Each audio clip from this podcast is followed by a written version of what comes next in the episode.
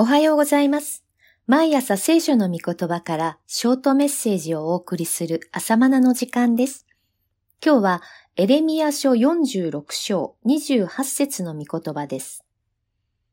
私のしもべヤコブよ、恐れることはない。私が共にいるからだ。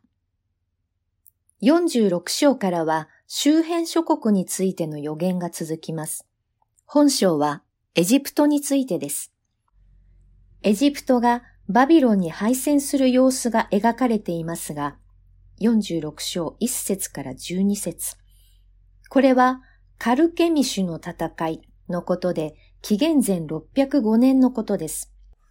この敗戦でエジプトは徐々に衰退してゆき、やがてバビロンによって滅ぼされ、支配されるのだと予言されています。イスラエルはバビロンやエジプトといった大国の狭間にあって常に翻弄され続けました。だからこそ主である神を信頼する道を選ばなければならなかったわけですが、実際は大国を頼り彼らにこびながら生きてきました。先のヨナハン一行もエジプトを頼って亡命したわけですが、この予言の通りに彼らも滅びてしまいました。主の御言葉に従う者とそうでない者との明暗が分かれてしまいました。冒頭の予言は、信頼するエジプトさえもやがて滅ぼされるのだ。それを頼ってはならない。彼らを恐れてはならないと戒めています。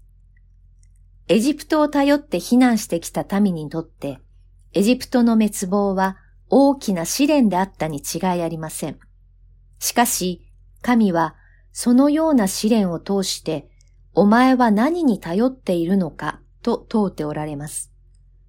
神を裏切り続けるイスラエル民族ですが、それでもなお、私のしもべヤコブよ、恐れることはない。私が共にいるからだ。と呼びかけておられます。目に見えるエジプトではなく、万物の創造主である主を信頼する信仰へと目が開かれるのは、一体いつになれば実現するのでしょうか？それではまた明日お会いしましょう。